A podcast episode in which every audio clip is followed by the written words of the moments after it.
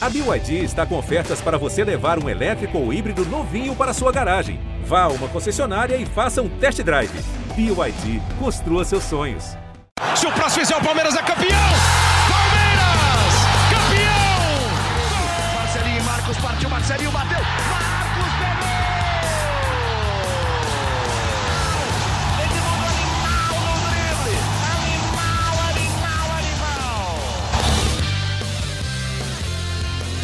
Torcida palmeirense. Começa agora o GE Palmeiras, um podcast exclusivo sobre o Verdão aqui no GE. Finalmente, uma vitória do Palmeiras no Campeonato Brasileiro no Allianz Parque. No último sábado, o Palmeiras jogou bem. O Palmeiras de Abel Ferreira jogou muito bem contra o Red Bull Bragantino. Venceu por 2 a 0 e, enfim, dá ao seu torcedor aquela sensação de poder é, iniciar uma recuperação, é, um, um balar no Campeonato Brasileiro. Eu estou eu, Felipe Zito, estou acompanhado por Lucas Garbelotto.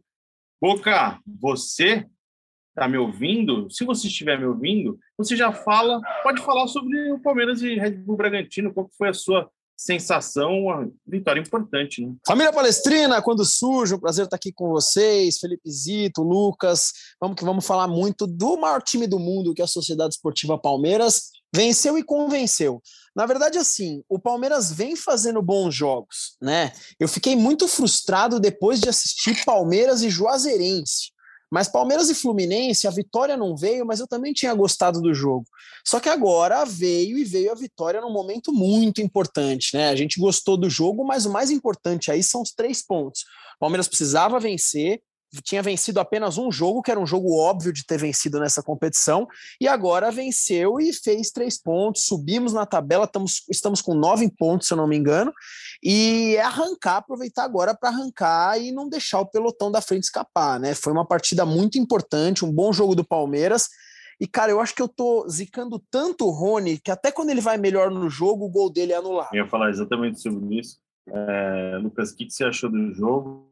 É, e não teve, acho que, tentativa de bicicleta do Rony desta vez, acho. Cara, se não me engano, teve uma, mas foi uma assistência, né? Foi um cruzamento, Teve, teve, ele deu teve uma sim. bike que ele jogou para a área, né? Então, Mas eu dessa errei. vez foi uma bike bem, até que foi eficiente, porque ele botou na cabeça, não lembro na cabeça de quem que ele colocou, mas ele deu uma bike dentro da área. Cara, mas eu achei um bom jogo do Palmeiras. é, fez um primeiro tempo forte, eu achei. Botou, querendo ou não, três bolas na rede, né? Teve impedimento e tal. O do Rony, que foi um impedimento assim. Aquele impedimento de VAR, né? Que a gente, a gente acredita, mas não tem muita certeza se estava ou não.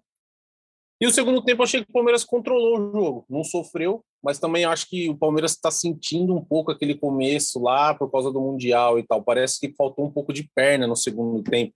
Tanto que o Palmeiras não, não sofreu, porque é um time extremamente organizado defensivamente, né? Mas achei que faltou perna no segundo tempo, talvez para pressionar mais o Bragantino, para tentar ampliar o placar e tal. Acabou saindo gol no fim, no contra-ataque, mas foi um bom jogo, né? Foi muito importante a vitória, porque era, era um jogo difícil contra o Bragantino e o Palmeiras precisava ganhar no brasileiro, né? Exato, né? O Palmeiras agora pode ter, pensar né, em iniciar essa recuperação. O Balô já conseguiu subir bem né, na classificação, mas o Palmeiras ali é tido como protagonista, é candidato a título, acho que é, classificação para a Libertadores do ano que vem pelo Campeonato Brasileiro é o mínimo que esse time pode, pode entregar. É, o campeonato está muito no começo, o Abel fala muito disso, né? O campeonato está muito no começo, é muito prematuro você falar que tal clube vai brigar, tal clube não vai brigar, mas a expectativa do Palmeiras é sim é, brigar pelo, pelo, pelo título, né? E o, a, a Libertadores uma consequência é, natural. Ô Boca, é, eu gostei da atuação. Achei que o Palmeiras, como o Lucas falou, né? O Palmeiras caiu de produção no segundo tempo, acho que também em função de ter ali um pouquinho de desgaste. Foi o quarto jogo seguido do time titular do Palmeiras, né? De força máxima. Então acho que sim, pode ter tido um fator ali de, de perna. E o Palmeiras melhora com as alterações, né? Quando entra o Breno Lopes, é um time com mais fôlego para puxar um contra-ataque. O Breno, que também é aquele jogador que a gente sempre falou aqui, né, que ele, é, dos alas, é o cara que mais acompanha a marcação. E ali o Mike estava com um problema no, no, no tornozelo, no, no, pé direito, enfim, não sei exatamente qual foi o problema que acabou tirando do jogo. Então, o, o, o Bragantino é um time muito rápido pelo lado. Depois, quando, quando entra o Arthur também, pressionasse um pouco mais o Palmeiras. É, de uma maneira geral, a gente eu nem lembro, acho que o Everton foi, se ele foi é, exigido, eu acho que não. É um jogo que teve um, o mais posse de bola para o Bragantino no segundo tempo, cria aquela, a, aquela sensação do torcedor do Palmeiras não, não está produzindo, mas ao mesmo tempo não foi assustado, né, Boca? Zito, o, o Abel Ferreira, ele já tinha dado uma entrevista, não lembro em qual jogo foi, a gente chegou a comentar aqui no podcast sobre isso, que o melhor time não necessariamente é aquele que tem a melhor posse de bola e o controle do jogo com a bola no pé. Né? O Lucas já comentou aqui que o primeiro tempo do Palmeiras foi para cima, que foi melhor. No segundo tempo de jogo, a posse de bola do Bragantino foi maior, mas é o que você falou, com qual efetividade? Né? Em função do que? Eu não vi o Everton jogando, por exemplo né? Então, para mim, estava tudo sob controle. E aí, aquilo, né, cara, assim, na boa, colocou Breno Lopes no fim do jogo e Veiga batendo pênalti, é sinônimo de vitória do Palmeiras, é sinônimo de gol. O Breno Lopes não é nenhum exemplo de habilidade, de primor técnico de futebol, de forma alguma, mas é um cara que corre bem, é um cara que marca bem e é um cara que pro contra-ataque às vezes é fulminante, tão fulminante que, cara, ele tem esse esse, esse apelido, digamos assim, da torcida do Palmeiras. Ele, a torcida do Palmeiras fala que esse cara entrando nos acréscimos é praticamente vitória do Palmeiras e tem sido em muitos jogos, né? Ele incendeia o Palmeiras, ele põe um fogo lá, sofreu um pênalti, ainda bem que sofreu pênalti porque eu não sei se de repente ele ia perder aquele gol e aí o Veiga resolve a parada. É, eu quero entrar no assunto com vocês, que eu acho que voltou a ter uma participação decisiva muito importante nos últimos jogos, que é Gustavo Scarpa justamente no momento que a gente começou a imaginar o Scarpa mais como opção para a vaga do Veiga, até por necessidade de elenco, o Scarpa começou a funcionar, a, a não a funcionar, porque ele sempre teve uma regularidade boa, mas ele voltou a ter uma participação é, decisiva na criação de jogadas, na criação de gols, né? Em assistência, em até em gols marcados, e ele deu assistência. Aquela jogadinha de escanteio, que nasce o gol, o primeiro gol do Palmeiras na final do Campeonato Paulista, que ele joga com o Marcos Rocha, vai correndo e, e cruza para a área, é o lance do gol do, do Rony, né, que depois foi anulado.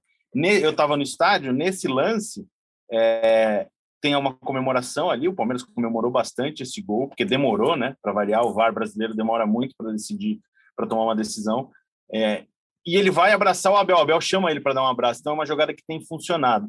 Então, acho que a gente pode debater um pouco a, a participação do Scarpa, é, acho que ele voltou ao time titular, aproveitou muito bem a chance é, na vaga do Gabriel Veron. O Gabriel Veron que ainda está na fase de transição, em recuperação de uma lesão muscular sofrida lá na partida na Bolívia. Mas eu acho que o Scarpa hoje é, é unanimidade, não sei, não unanimidade, mas ele é muito importante não vejo ele saindo do time porque a, a, a, bola parada dele, a qualidade dele num passe, num cruzamento, numa finalização é, é espetacular para mim, Boca, ele é titular absoluto desse time. Absoluto, Zito. Absoluto. Inclusive, ele sai às vezes, né? A opção do treinador colocar o, o jogar o Palmeiras com o Veron, Rony e, e, e Dudu. Só que, cara, vocês sabem muito bem minha opinião. Para mim, tinha que jogar Dudu, Veron e Scarpa. Para mim, o Rony tinha que estar no banco de reservas. Desculpa, sinto muito. Não, o Abel não vai fazer isso. Ele não vai fazer isso. Graças a Deus é o Abel que tá lá e não o Boca, mas eu não entendo o Scarpa na reserva. Eu não, não consigo entender, é algo que para mim não cabe. Eu não sei a opinião do Lucas, mas é, todo jogo que o Scarpa joga, a torcida elogia, pelo menos. Estou falando do lado de cá, do lado do torcedor. Ou o cara faz um golaço, ou o cara arma bem o time, ou o cara vai pela ponta e vai bem também. E é o que eu já falei muitas vezes: ele é sempre o jogador que é sacrificado. Se o time vai mexer, quem sai é o Scarpa é algo que não entra na minha cabeça. Eu acho que a diferença do, do Scarpa em campo, óbvio que ganha muito em passe em bola parada, mas é um time que parece que fica menos agudo, né? Você tendo ali um Veron na esquerda e um Dudu na direita, é um time que fica mais, parece que mais rápido. Com o Scarpa é um time que cadencia mais o jogo, né? Aí eu acho que vai muito, só que, por exemplo, sem o Veron, o Wesley não conseguiu corresponder. Nos últimos, ele teve chance, foi titular Sim. e não conseguiu jogar. Então, também não vejo o Scarpa assim saindo do time mais. E também concordo com o Zito que a bola parada dele, cara, ele bota 90% das, das, das cobranças de, de falta, seja lá o que for, ele de escanteio, ele coloca na cabeça de alguém, assim, é um negócio impressionante. E essa jogadinha que ele toca para alguém, alguém pisa, ele bota na área de novo. Pô, contra, na final do Paulista saiu o gol do Danilo, né? Ontem saiu o gol do Danilo. Ontem... Na, na, contra o Joserense foi gol do Danilo é. também, que é um rebote dessa jogada. Então, também. cara, ele é fundamental. assim. Eu acho que muda um pouco o estilo do time, mas você, você perde um pouco em velocidade no ataque, mas você ganha uma bola aérea que o Palmeiras é muito forte, né? Então eu acho que acho que o Abel tem duas boas opções, né? Veron em alguns jogos e o Scarpa em outros. Eu, ao contrário do, do Boca, eu, eu acho que o Rony não sai do time. E também eu não tiraria. Porque acho que dá para. O Veron também faz ali contra o São Paulo, né? Na final do Paulista ele fez. Ele fez o centroavante e fez bem. Só que eu acho que o Verón é mais importante aberto, jogando na ponta, do que enfiado. Acho que enfiado ele perderia muito mais, porque ele é um cara mais habilidoso, né? Mais técnico que o Rony. O Rony é um cara que ataca muito espaço, ataca muito a bola. Eu acho Ô, que o Rony não sai do time. Mas aí você faria o quê? É, vai, você deixa o Rony, deixa o, o Veron, deixa o Dudu, lógico, e você tira o Scarpa mesmo do time, não? Cara, eu acho que dependendo do jogo, sim. Mas não tá. todos. Mas assim, eu acho que o Scarpa hoje é o meu titular, entendeu? Eu acho que eu jogaria mais vezes com o Scarpa do que com o Verón. Ou são duas opções que você tem para fazer a mudança, né? Porque você muda um pouco a cara do time. Você entra com o Scarpa. Pô, não tá dando certo, você troca, põe o Verón, põe um cara mais agudo ali, um cara mais de lado, né? Acho que tem boas opções, mas assim, depois de, dessas últimas partidas, eu também acho que o Scarpa ganhou a vaga, ele não vai sair mais do time, não eu acho que o Palmeiras ganha mais quando entra com o Verón durante o jogo. Por ser um cara de velocidade, por talvez pegar uma defesa um pouquinho mais cansada. Eu acho que o Palmeiras deveria. Assim, é, o, o, o Scarpa estava tendo oportunidade na vaga do Veiga porque o Palmeiras não tem o substituto para o Veiga. Essa é a questão. Então é um problema que a diretoria tem que resolver. E o, Bo, o Boca e o, e o Abel tem, tem achado né, uma melhor formação. Ele em algum momento põe o Scarpa no banco, em algum momento deixa ele agora, como está tendo novamente como sequência é, pelo lado esquerdo.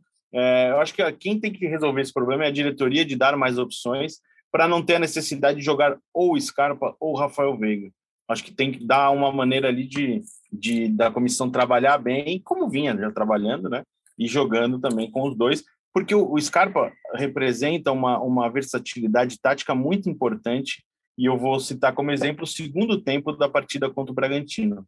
É, ele é o cara que está jogando pelo lado esquerdo, na vaga do Veron. É, ele é um cara que tem se aproximado, tem tido a liberdade de se aproximar para jogar como meia, é, se aproximar ali do Rony ou do centroavante. E no segundo tempo do jogo contra o Bragantino, ele voltou a fazer a função de lateral esquerdo. É, na necessidade do Bragantino criar mais e entrando com o Arthur e mais jogadores é, do time titular, ele ajudou a compor muito bem a defesa e, e tinha isso na, na, na, cabeça dele de já é meio que automático, né? Hoje tem, a, tem toda a história, quem leu o livro do Abel sabe muito bem como nasceu essa coisa do Scarpa é, como lateral esquerdo, mas tem essa ele, ele representa uma coisa muito importante para o Palmeiras de dentro do jogo apresentar outra característica é, para o time é, atacando mais em algum momento, caindo mais pelo meio e também na parte defensiva ajudando na marcação. E ele foi bem na marcação. É, eu acho que para mim eu fiz atuações. É, o destaque do jogo para mim foi Scarpa e Murilo. Para mim a partidaça do Murilo, principalmente nas jogadas pelo alto, jogou muito bem. Talvez o melhor jogo dele com a camisa do Palmeiras. É, é muito é, é, é, raso, né, a gente falar o melhor jogo, mas foi um jogo de altíssimo nível. Eu lembro que eu destaquei os dois. É, então, só falando um pouquinho dessa versatilidade que o Scarpa é, apresenta ao Palmeiras e já engatando aqui, eu renovaria de olho fechado com o Gustavo Scarpa. Também. É, não tem, acho que, uma, um porquê o Palmeiras perder esse jogador para um clube brasileiro. A gente sabe que o Scarpa tem um, já teve um pensamento de jogar na Europa, né? Ele teve essa oportunidade. Ele quase foi negociado no início de 2020 com a Almeria naquela época.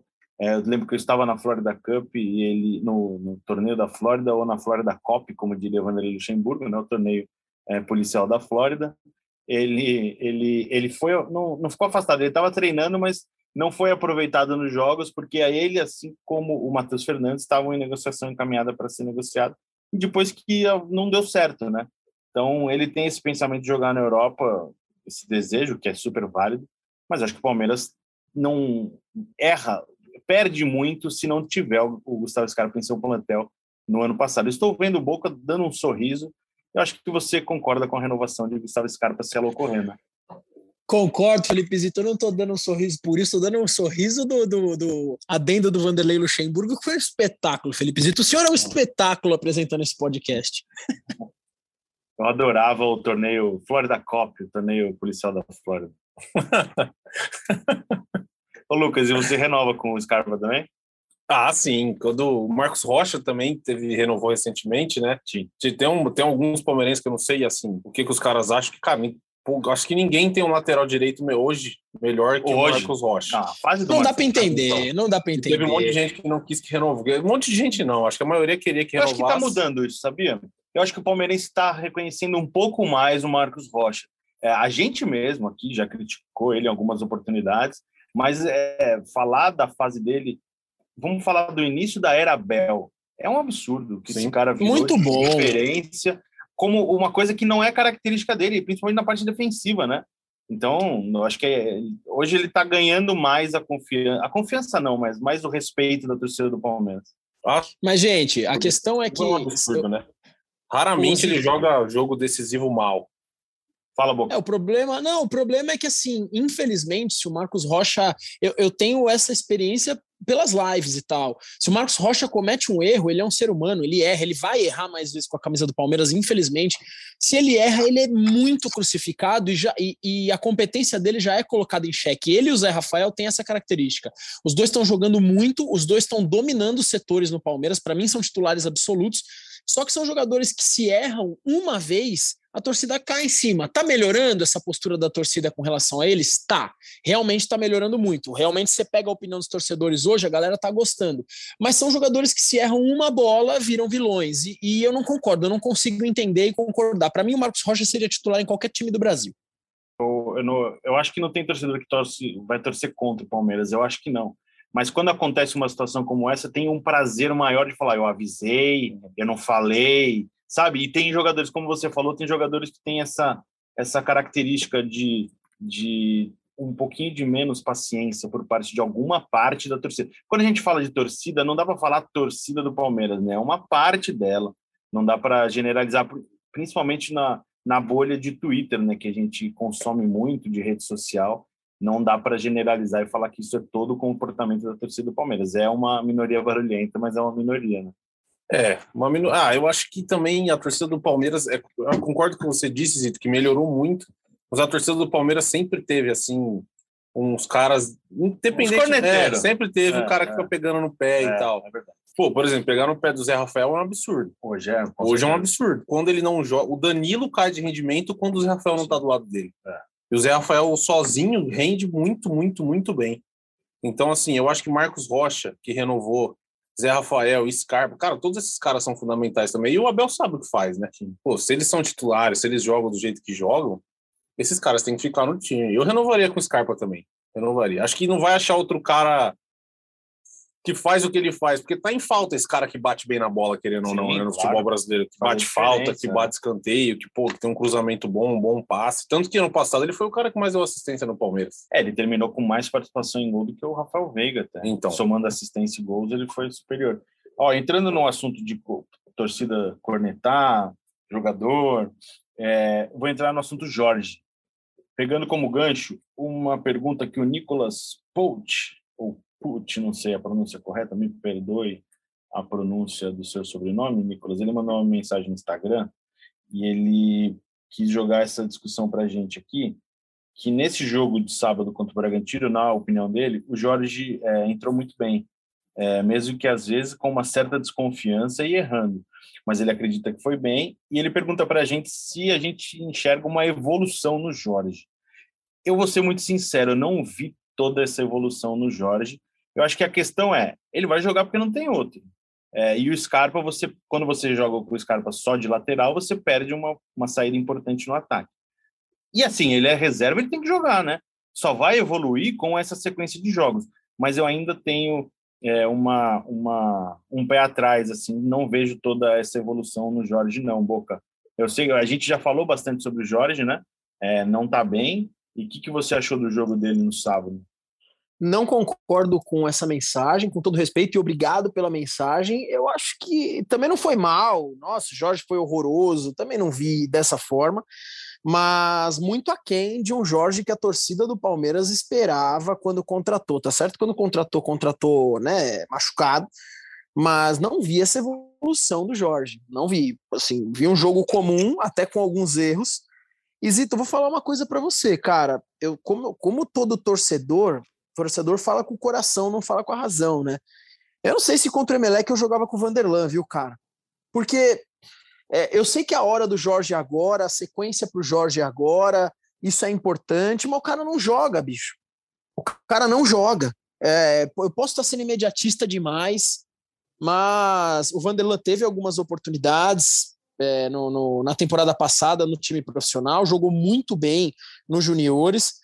Agora o Jorge, cara, parece que ele não abraça a oportunidade. Né? Eu não sei quanto tempo o Piqueires vai ficar fora, vocês têm essa informação? Eu não lembro. Então, ainda é provavelmente duas semanas. Ele, é, não é uma lesão grave, mas ele ainda, por exemplo, não iniciou nem a transição física.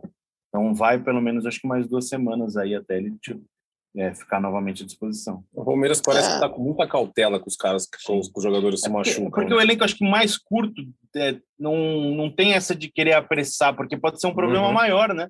Se você perde o cara de novo, aumenta seu problema, como é o caso do Luan. O Abel falou muito bem disso na entrevista coletiva após a partida, que é um assunto que eles tratam com cautela, porque eles precisam do Luan, até por é, quantidade de zagueiro no elenco, imaginando um elenco que vai ter a ausência do Gustavo Gomes, agora no sábado por, por suspensão, mas ele pode ser ele pode ser ausência por é, convocação. Não só ele, o Kusevich também. Aí você limita um, um, plantel a dois zagueiros, sendo esse zagueiro Luan, né? um desses zagueiros o Luan. Então é, acho que a cautela faz muito sentido, porque é um elenco já curto. Se você começar a perder mais jogadores, perder por mais tempo, complica muito mais. É, o Luan, que eu acho que bem, ele deve ser o titular, né? Deve voltar, ah, pelo sim. menos. Eu gosto mais do Luan também do que do Murilo. Gosto muito do Luan, acho um baita zagueiro. E é, mas é, concordo com o Zito. O elenco do Palmeiras é bem curto, né? Bem é curto. bem curto mesmo. Tanto que, pô, não tem um meia para jogar no lugar do Rafael Veiga. É. Se o Scarpa for titular, ele já tem os dois meias do time, dois meias, camisa 10, né? Sim. Em campo. Então, assim, e acho que tá certo também na cautela, né? E se você força, o Lua volta e machuca a coxa de novo, aí a chance de ser uma lesão maior e, pô, aí complicou de vez. Na entrevista coletiva, o Abel, até meio que sem ser perguntado, ele é uma pergunta sobre categoria de base, e aí ele entra no assunto elenco. É, e ele, ele mostra assim as opções que o Palmeiras tem no elenco. Então ele fala que o elenco do Palmeiras não é tão curto assim, porque ele considera todos esses jogadores do sub-20 como parte do grupo. Ele considera o Lucas Freitas como opção para a zaga, como o Naves como opção para a zaga, o John John, o Fabinho, quem mais? Eu não vou lembrar de cabeça todo mundo que ele citou. É, o Vanderlan, Garcia, Gabriel Silva. Ele reconhece na, na declaração dele que há uma necessidade clara para. Giovani, que joga mais. Né? Exato, né? e ele reconhece a necessidade de um centroavante. Ele até cita o Gabriel Silva, ele, ele fez um gesto com a mão mostrando, tipo, é um jogador de uma baixa estatura para ser um centroavante, né? Ainda fala que precisa comer muito arroz com feijão ainda para ser uma opção para o elenco profissional. Então ele meio que assim, ele, ele concorda com o trabalho, ele fala assim, ah, a torcida do Palmeiras tem que entender melhor o que o discurso da Leila e do Barros, que eles já deram uma entrevista muito clara no início da temporada, e a política do Palmeiras não é de investimento muito grande, mas a gente sabe que a comissão técnica é, quer pelo menos a chegada de mais três jogadores e precisa, né? Para equilibrar esse elenco, mesmo com, com essas opções do sub-20, precisa, porque é uma, é uma, é uma cobrança pública é, da, da, da, da, comissão técnica que o, o, Palmeiras aposte nos jovens, né? É uma filosofia do, da diretoria apostar nos jovens, mas a comissão técnica entende que precisa também de jogadores experientes para dar um respaldo para essa garotada. Porque não adianta você colocar o time do 1 ao 11 que ganhou a copinha, que não vai dar resultado pode dar resultado, mas vai demorar para dar resultado. Então você precisa de um Marcos Rocha, você precisa é, de um jogador tipo Gustavo Gomes. A defesa do Palmeiras é muito experiente. Hoje o Rafael Veiga é uma liderança desse time. Ele adquiriu toda essa experiência. O Gustavo Scarpa é um cara experiente. O Rony é um cara experiente. Então tem Dudu. toda o Dudu, exato. Então tem toda essa questão de, de elenco. Mas é inegável, né, Boca, que o Palmeiras é, precisa ir ao mercado. O Palmeiras vai ao mercado a gente não tem nomes, a gente recebe diversas perguntas, pô, vai contratar tal jogador, tal jogador, tal jogador, mas a gente não tem exatamente um nome, porque a gente não está aqui para ficar alimentando especulação, né? Quando tem notícia, a gente publica e depois debate, né? E, e, e tem toda essa questão de, de, ter a necessidade de um elenco com mais opções. E na, a, o Palmeiras precisa de um centroavante, de um volante, porque criou essa necessidade com a lesão do Jailson, de um meia para a opção de, de, de vaga para o Rafael Veiga, e talvez um zagueiro, né? Porque a gente está falando de um elenco que tem quatro zagueiros do elenco profissional e o, e o Lucas Freitas como um garoto da base ali, que estourou a idade, mas também está treinando no dia a dia, mas nem para o banco tem ido no jogo. Zito, eu abri a caixinha de perguntas ontem na, na internet e me fizeram essa pergunta aí, se Palmeiras contrataria na, na nessa janela de transferências que vai abrir, né? E eu falei, não sei, não sou da gestão, não faço a menor ideia, mas precisa, né? É muito legal o trabalho aí no GE de vocês, porque vocês passam a informação se ela realmente existe, porque o que mais tem por aí, infelizmente, na internet é especulação.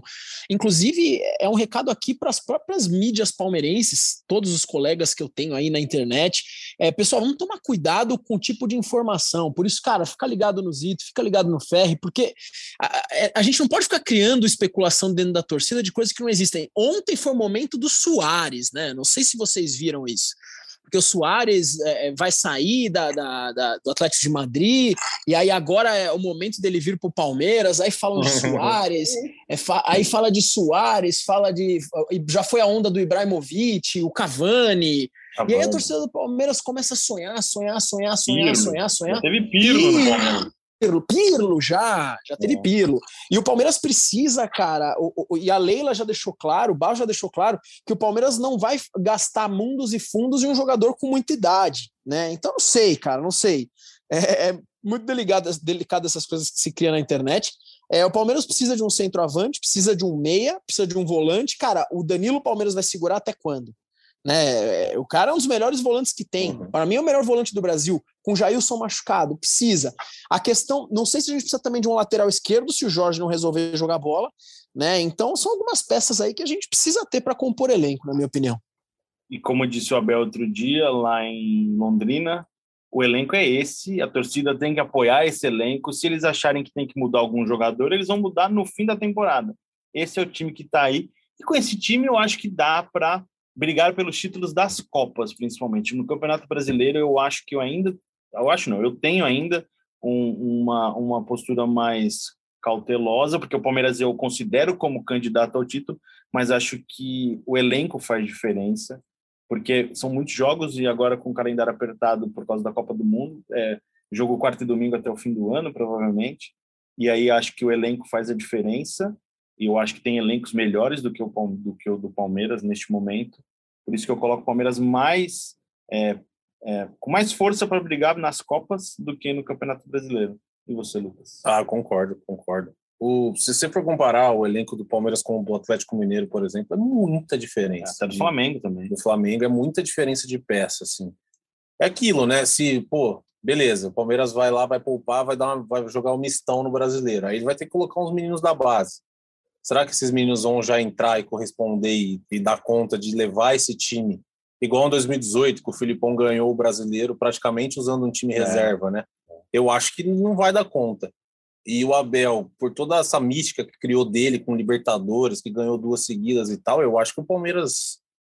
Eu acho que vai bem da filosofia do Abel também, né? Eu acho que ele vai segurar o time no brasileiro e vai apostar em Libertadores e Copa do Brasil. Até porque eu acho que ele ficou meio mordido do ano passado que caiu cedo para o CRB, justo. Né? Então eu é justo, claro, não podia ter caído, mas eu acho que assim, acho que ele vai vai para tentar falar não, ano passado eu caí para o CRB, mas esse ano a gente foi buscar o título e a gente aprendeu a lição e tal com aquele jeito que ele tem.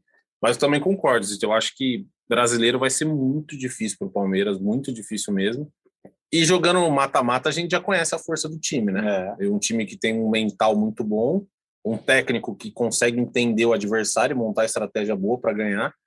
Mas eu acho que é isso também. É Copa e brasileiro vai ser assim: vamos, vamos tocando, vamos fazer o que dá e, e seja o que Deus quiser. A gente falou de elenco, a gente falou de Luan e uma pergunta do Rodrigo Tomás. Foi até um, o nosso ouvinte que mandou uma, uma, uma música quando o Abel pediu, né? Ele mandou uma música que a gente colocou no nosso podcast. Ele participou até do concurso da, do Globo Esporte da TV, né? É, e ele mandou uma pergunta aqui, ó. Se o Luan retornando, ele não pode jogar à frente da zaga, tipo um terceiro zagueiro, também fazendo a função de volante usando como, usando como exemplo a característica do Felipe Melo, que era volante e também jogava como zagueiro. É, eu acho o Luan, Rodrigo, um jogador muito técnico, com ótimo passe velocidade. Poderia fazer a função, mas eu acho que não vai fazer essa função. É, porque o Palmeiras precisa do Luan na zaga, né? Claro que o Murilo deu muito certo. Jogar com três zagueiros pode sim ser uma realidade para esse time, mas eu não vejo ele jogando como o primeiro volante, não. É, porque o Palmeiras ali entre os volantes está bem definido, né? É Danilo e Rafael, só não vai jogar quando tiver uma necessidade, quando tiver uma suspensão, uma lesão. É, o Palmeiras encaixou muito bem com essa dupla e vai seguir assim. Eu não vejo. É, esses dois jogadores estão entre os, os principais destaques desse time, é, que conquistou títulos importantes. E eu acho que é, é, demora você ter um casamento tão forte como teve Danilo e Zé Rafael e é difícil abrir mão nesse momento. Eu jogo com os dois ali para sempre nesse time do Palmeiras, é como o Boca falou, né? Até quando o Palmeiras conseguir segurar o Danilo, porque em algum momento vai ter alguma proposta muito boa. Mas eu não vejo o Luan como opção para ser volante neste momento. Eu também acho que não, Zito. E outra, eu acho que se você coloca três zagueiros, você vai jogar com Murilo, Gustavo Gomes e Luan. O seu único zagueiro reserva passa a ser o Kusevich. É. Aí, se alguém machuca, pô, e foi opção, só entrando na parte de zagueiro, foi opção do Palmeiras emprestar o Renan para o Bragantino. O Palmeiras Ah, ele quis, volta no final do ele ano, volta né? no final do ano, tanto que o Palmeiras só é, liberou o Renan para ele jogar. O- Não tem aquela coisa de contrato, paga tanto para permanecer, não. O contrato dele não prevê é, essa compra estipulada. Então ele volta para o Palmeiras no ano que vem. Então foi uma opção do Palmeiras jogar com poucos zagueiros, nessa, de formar o elenco atual com poucos, poucas opções para a zaga. É, eu acho que o time tá muito redondo também, né? Para ele, para ele trocar formação agora também. O que, você acha, Boca? Tá muito redondo. O, o, o ouvinte falou, o Zito comentou aí da questão de Felipe Melo, que era volante, foi, foi para zaga. Só que a situação é inversa, né? O Luan não é volante, vai para zaga. O Luan é um zagueiro que vai avançar um pouquinho. Acho que não faz muito sentido, tá? É um jogador técnico, talvez ele seja até mais técnico que o Gustavo Gomes. Não estou falando mais zagueiro, não é isso. O Verdade, Gustavo Gomes para mim é um, é o maior zagueiro da história do Palmeiras. Só que o Luan talvez seja mais técnico. Agora não, não, não vejo espaço para isso, né? Não vejo espaço. Acho que o time está certo dessa maneira. O Luan, quando, quando voltar, ele vai ter que primeiro, gente, primeiro, apesar de eu achar que ele é titular na sua melhor, na sua melhor forma, ele vai ter que brigar por posição. Né? Porque o cara vai estar voltando. O cara vai estar voltando. Se o Ademir da Guia está voltando, ele vai brigar por posição. E o Murilo está muito bem. Acredito que o Luan possa ganhar essa posição, mas o time está certinho, cara. Não, não vejo não vejo uma mudança, não. O que tem que mudar, só voltando ao assunto anterior, é abrir a janela, ter contratações para a gente ter peças para substituir. É, ponto. Com relação a, a um volante, da mesma forma que vocês falaram, pô, se jogar três zagueiros, vai jogar lá Murilo, Luan e Gomes, a gente só tem o Kusevich para substituir. Como os volantes, nós também temos esse problema, gente, porque vai estar jogando hoje o, o, o, o Danilo e o Zé Rafael, só que sai um deles, nós temos o Atuesta e ponto, né? Não tem mais ninguém ali. Olha como é curto, cara. Olha como em todas as conversas que a gente, que a gente coloca, a gente chega nesse assunto. É complicado. O Palmeiras, nesse momento, não tem condição de fazer o que fez o Filipão em 2018, quando tinha aquele time do reservinha. Porque, se a gente lembrar, o, o time reserva daquela temporada tinha Luan e Gustavo Gomes como o time reserva, a dupla de zaga reserva. O titular era Antônio Carlos e Edu Dracena. E o Palmeiras hoje não consegue formar um time só com reservas, porque você não tem opção para ser o primeiro volante. É, é difícil, quando agora com o Piqueires, claro que está machucado, mas. Cara, eu tô- vou tentar fazer uma escalação do Palmeiras reserva. Vocês vamos, vamos tentar fazer aqui, vai. Vai, Marcelo Lomba, Mike, é, Kusevich. Murilo, imaginando. Luan e Gomes como E Jorge. titular, e Jorge. Já, Jailson Não, inteiro. então já está mas machucado. machucado tá Não tem, menino e Atuesta. É menino, e Menino, Atuesta, e gente. Atuesta. Mudando a característica, porque não vai ter nenhum camisa 5 Sim. que faça a Sim. função de 5, né? Então, Sim, Gabriel sim. Menino, Atuesta, é, Gustavo Scarpa, porque não tem outra opção para fazer ali a 10, a Uhum. 10. Wesley, Navarro. O Wesley Navarro e sobra um ponta direita, pode ser. E o Breno Verón, Lopes. Breno Lopes, é, é, dá para formar, mas tá vendo, ó? Mas cai muito, né? Não, não, além de cair Nossa. muito, é um jogador não tem um volante marcador, número 5. Uhum. O Scarpa, que a gente considera titular, tem que jogar no reserva também. Uhum. Então é, é bem é bem curto. Até Boca aproveitando, entrando já nesse assunto, é, de próximo jogo Palmeiras e Emelec nesta quarta-feira. é, 19 horas no Allianz Parque pela quinta rodada do Grupo A da, do torneio sul-americano. É, a gente vem de um Palmeiras de uma sequência de força máxima a quatro jogos. O Palmeiras enfrentou, vocês vão me lembrar, vão me ajudar a lembrar. Juazeirense em Londrina, Red Bull Bragantino, Fluminense, Fluminense e antes do Fluminense, Alguém lembra? Foi ah, Independente, Independente é. Petroleiro. Foi, Foi o Petroleiro. fora, Exatamente, então começou. É isso aí, Independente todo mundo achou que ele podia segurar, né? Exato, Independente Petroleiro, Fluminense, Juazeirense e Bragantino, com força máxima. Uhum. O Abel falou que, até por característica de, de elenco, é, vai jogar no limite sempre, é, porque tem, um, tem esse problema de, de enfrentar o calendário. É, ele sempre pontua que não sabe o que vai ser é, um planejamento a longo prazo né, para esse time. Só que se apresenta esse jogo contra o Emelec uma ótima oportunidade para você rodar o elenco entre essas características que a gente sabe que, por exemplo, o Gustavo Gomes vai jogar e um, ou o Danilo ou o Zé Rafael vão jogar, um dos dois, pelo menos. Então não dá para jogar todo mundo reserva. Mas o Palmeiras classificado para as oitavas de final, liderança garantida, e mesmo com um time bem modificado, tem condição de ganhar do Emelec, como ganhou com o time reserva no Equador. É, é o momento ideal para você rodar esse time e deixar um pouquinho de mais é, fôlego para o fim de semana quando joga contra o Juventude lá em Caxias. Zito, você acabou de descrever. Palmeiras já venceu o Emelec nessa situação. Né? O, o Emelec é muito mais fraco que o Palmeiras, tal como o Tátira. O Palmeiras já está classificado na competição. Eu creio que o Palmeiras seja o primeiro geral. Se não for, vai estar tá realmente muito próximo disso. Né? E a prioridade nesses próximos jogos aí, meu, é Juventude, Santos e Galo. Né? A gente está falando de um campeonato brasileiro complicado, de um campeonato brasileiro que você quer brigar lá na frente, você precisa ganhar. O Palmeiras não fez um bom início de competição, até agora foram apenas duas vitórias, né? Então, na minha opinião, se é para descansar, se a gente está falando que o elenco é curto, que o elenco é curto, que o elenco é curto, que precisa descansar em algum momento, se não descansar agora, eu realmente não entendo mais nada. Não entendo mais nada, juro, não, não dá. O Palmeiras tem uma, uma equipe multidisciplinar que vai analisar desempenho, vai analisar fadiga, vai analisar necessidade de recuperação. Quem sou eu aqui para falar? Eles têm, eles têm pro, bons profissionais para isso. Agora, se não poupar contra o Emelec na quarta-feira, aí a gente faz o podcast na quinta e eu falo, putz, eu não entendo mais nada do que está acontecendo. Uhum. Ah, mas eu acho que vai poupar, né, Zito? Eu, então, Porque eu não é possível, cara. Não faz sentido. O time já está classificado. Vou ser sincero, eu imagino, eu, na minha cabeça, é, zero informação, mas palpite, eu imaginava que ele ia poupar na Bolívia, não poupou. Imaginava que ele ia poupar o jogo da volta contra a Juazeirense, não poupou. Agora dá um pouco mais de força a possibilidade de poupar por ter essa sequência de quatro jogos seguidos. É, e aí ele apresentar uma semana é, livre para alguns jogadores, mas eu não, não ponho certeza não que ele não vai poupar, que ele vai colocar todo mundo, eu juro. É, o, o Abel Será é um imprevisível. mistão? Será um Eu mistão? acho que é um mistão. Eu, eu apostaria no mistão, mas Bota chega lá na- que joga porque não joga o final de é, e chega lá na hora ele coloca todo mundo de novo. não- depois de que ele falou que vai jogar com todo mundo no limite, meu, não, e não é o programa da Globo, né? No limite físico só. É. Eu acho que não seria um absurdo, não. Ele eu não, não me surpreendo mais com o Abel Ferreira, viu? É, É, então, só que aí. ele Ah, é- Lembra aquela.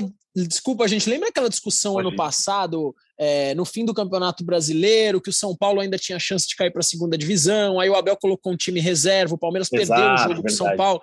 Então, aí esse tipo de coisa, cara, a torcida do Palmeiras fica muito brava quando eu toco nesse assunto, porque eu fui contra aquele tipo de situação, e eu falei aqui, né, na época. Aí cai por terra muita coisa se não poupar agora no, no meio da semana. Aí, ainda não dá para entender, entendeu? Não dá para entender. Então, cara, tem que poupar, né? Se é para seguir essa linha de raciocínio aí, tem que poupar. Agora, o que você falou, Zito, Abel Ferreira é uma caixinha de surpresas nesse quesito.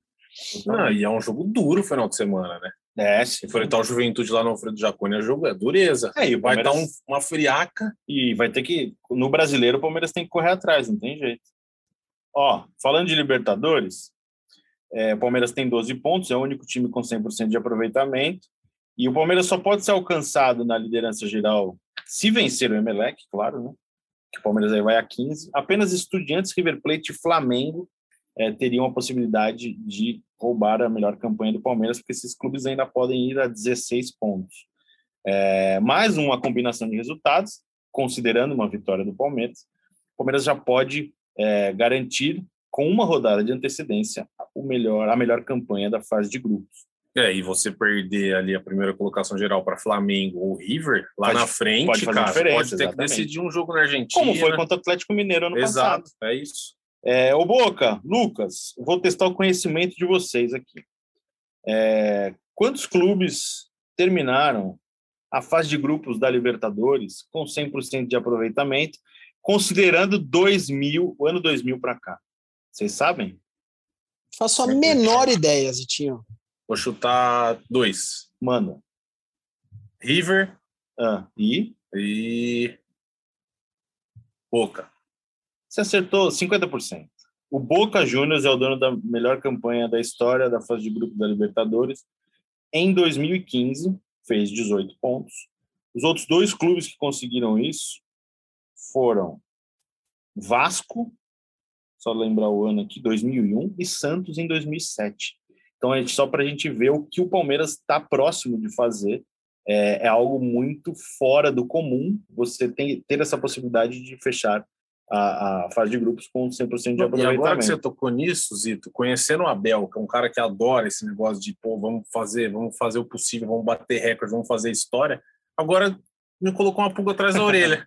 Pode ser que ele, que ele vá com um time Tá mais forte do que, do que eu imaginava, é Ah, verdade. pelo amor de Olha lá, Deus. olha lá, Boca. Tem uma Não, coisa. Não, cara. porque o Abel é meio maluco, Não, né? não, e tem mais uma coisa, mais um dado aqui interessante. Porque a melhor campanha é do Boca de 2015, que ele marcou 19 gols e sofreu dois. O Palmeiras já tem 20 gols marcados, com os mesmos dois sofridos. O Palmeiras está a um gol de ter o melhor ataque da história da fase de grupos da Libertadores, que foi o, o, o, ataque do River Plate. Eu já vou checar o ano aqui para falar exatamente, mas o Palmeiras está um gol de igualar. Então é mais recorde, né? É um absurdo que o Palmeiras construiu essa história na Libertadores recente. Zito, olha que coisa louca então. Então a gente está falando que se o Palmeiras vencer os próximos dois jogos e fizer mais dois gols, que seja 1 a 0 e 1 a 0, será a maior campanha da história da primeira fase da Libertadores. Sim, é isso. Porque vai ser um time com. E terá o melhor ataque da história da fase de grupos da Libertadores também. Não, exato, é o que eu tô falando. Vai ser o melhor saldo, o melhor ataque e o maior número Melhor de pontos. campanha. É, isso é Palmeiras. Isso é Palmeiras. A gente não cai para Tolima, isso é Palmeiras. Ó, só vendo aqui, ó, foi o Boca, o- foi o River Plate de 2020. O River Plate que o Palmeiras eliminou na, na semifinal, naquele jogo 3 a 0 é, No na- último jogo do Gabriel Menino com a camisa do Palmeiras. É, é verdade. Ô, Boca, você, ó, vou falar uma, uma coisa. Eu tava de férias nesse Palmeiras e Boca, Palmeiras e River, o, da semifinal lá 2020, que já era começo de 2021, inclusive aniversário de minha mãe, no dia do jogo. E eu estava assistindo ao jogo com, com, com um amigo palmeirense, e na hora da, da falta, o Palmeiras vencia por 2 a 0 na Argentina. E o não lembro quem, alguém fez, acho que o Gabriel Menino, alguém fez uma graça, sofreu uma falta, o jogador do River foi expulso. E naquele momento, essa pessoa falou assim, ó, 2 a 0 River Plate na Argentina. Agora um jogador expulso. É, se for 2 a 2 o Palmeiras já está no lucro. Então, o, o, o palmeirense tem toda aquela coisa, né, de é, ele é muito pessimista, até por, por traumas recentes, né? É, antes do, da, dessa geração de 2020, antes do título da Libertadores. Então, o palmeirense ali naquele momento, ele falou: não, estamos ganhando de 2 a 0 o River está com um a menos, o River tem um ótimo time. Se o River empatar, ainda é um bom resultado. E na cobrança de falta, o Vinha faz o 3 a 0 é, Eu queria que você lembrasse, Boca, qual que foi a tua reação desse 3 a 0 Você ainda não participava da, do, do nosso podcast, né? E o jogo da volta, Nossa, que aí testou o coração de todo palmeirense, né? Zito, futebol é futebol, Libertadores é Libertadores, o River é um dos maiores times do mundo também.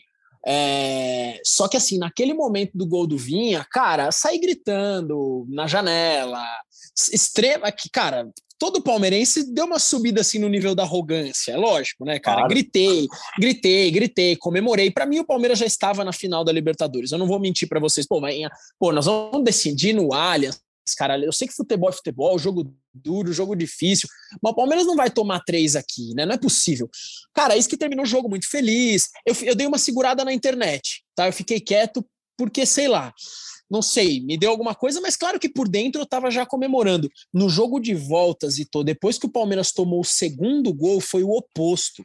Para mim, eu falei naquele minuto, estava assistindo o jogo com meu irmão e com a minha mãe, cara. E eu falei para eles: o Palmeiras está fora da Libertadores. Vamos, nós vamos tomar quatro. Porque, cara, aquele jogo foi. Não, vamos esquecer esse jogo. Passou a sexta-feira 13 já, pessoal. Vamos passar de filme de terror. Foi um filme de terror aquele jogo. Foi desesperador. Desesperador. De... Eu até hoje não sei como o Palmeiras foi campeão daquele campeonato e passou pelo River Plate, cara. Foi impressionante. Nós passamos por um River Plate naquela situação e fomos campeões em cima do Santos com nos acréscimos do Breno Lopes, cara.